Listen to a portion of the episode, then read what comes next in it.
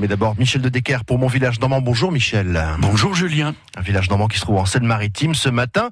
Village du Pays de Caux, traversé par un petit fleuve côtier qui s'appelle le Dain, D-U-N. Du coup, Michel, aujourd'hui, nous sommes au bourg d'Ain. Bourdin. Le Bourdin, oui, dont le nom rime avec le lin, ce fleuron du pays de Caux. Le Bourdin, qui est à 3 km de la mer.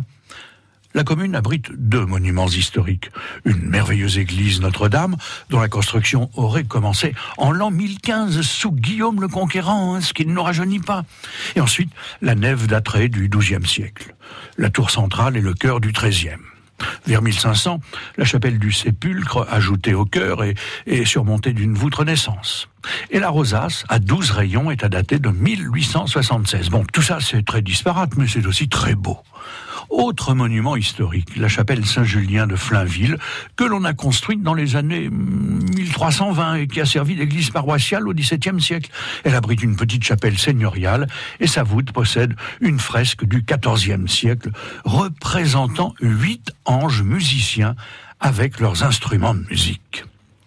Si le Bourdin est une commune accueillante, sans aucun doute, selon l'armée prussienne qui s'y est installée pendant tout le mois de février de 1871.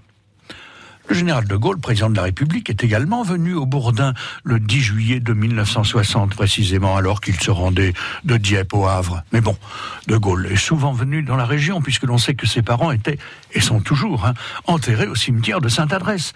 Sainte-Adresse où vivait sa sœur aînée, Marie-Agnès Caillot de Gaulle. C'est à l'occasion d'une de ses venues dans un petit bourg de Normandie que le général président, d'ailleurs, aurait été pris à partie par le maire qui lui a sauté dessus en le remerciant. Ah, mon général, tout va bien maintenant, ou presque. Oui, on a l'eau courante, c'est parfait. On a le gaz et l'électricité, c'est parfait. Mais il n'y a que le téléphone qui...